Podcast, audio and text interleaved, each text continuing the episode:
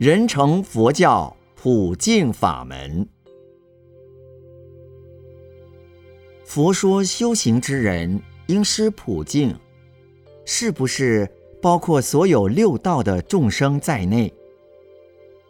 所谓学佛的人应施普净，是属于修养的问题。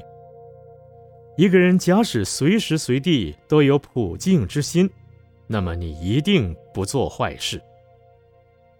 有一个故事，过去有一位常不轻菩萨。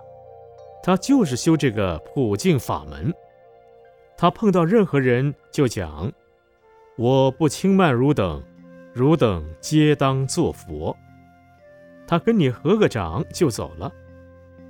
可是很多人就把这个和尚当作是神经病，碰到他老是喜欢欺负他。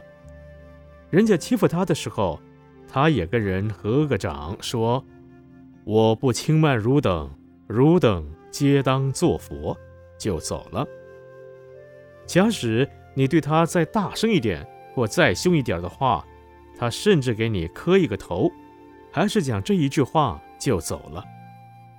那么他修的就是普净法门。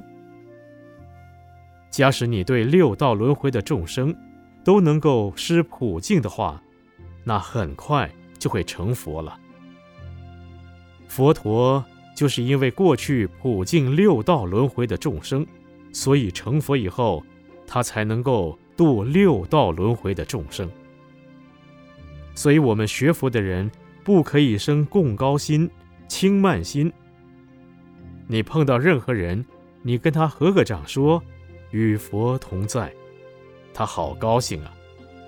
假使你到神庙或者是鬼庙，你跟他打工作揖。鬼神也高兴，也能被你度化，因为用合掌的礼节是菩萨法。那么我们对菩萨是可以合掌，对鬼神我们不用菩萨法，我们打工表示就可以了。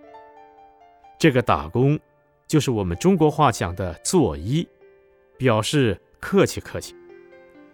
你看那些选举的议员都是这样。这就是恭敬，这就是普敬。假使做议员的，他不这么跟你打工，我相信你也不会高兴的去选他。如果跟你做个揖，点点头，这一票你选他，你也会很高兴。还有，当你看到很多微小的昆虫，都不要有伤害之心，都有普敬之心。那么这些小昆虫都会喜欢跟你接近，所以你不要小看这个普净法门，这是一个大修行人才能做得到。